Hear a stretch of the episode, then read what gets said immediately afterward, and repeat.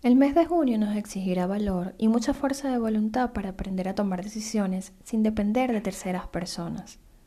Junio y su influencia numerológica nos llevará a actuar de manera independiente, aunque no siempre tengamos la aprobación de los demás. Será un periodo en el que nos corresponde aprender a ser firmes, aprender a ejercer nuestra autoridad. Nos toca abrir caminos para que otros los transiten, incluso asumir el rol de liderazgo, ese que impulse a las demás personas. En esta fase debemos definir claramente lo que queremos y desarrollar nuestras ideas creativas, innovadoras y originales, sin dejarnos vencer por las opiniones ajenas. Será un mes para ser valientes y trabajar profundamente en nuestra propia autoestima. Nos escuchamos la próxima semana. Abrazos de amor y luz.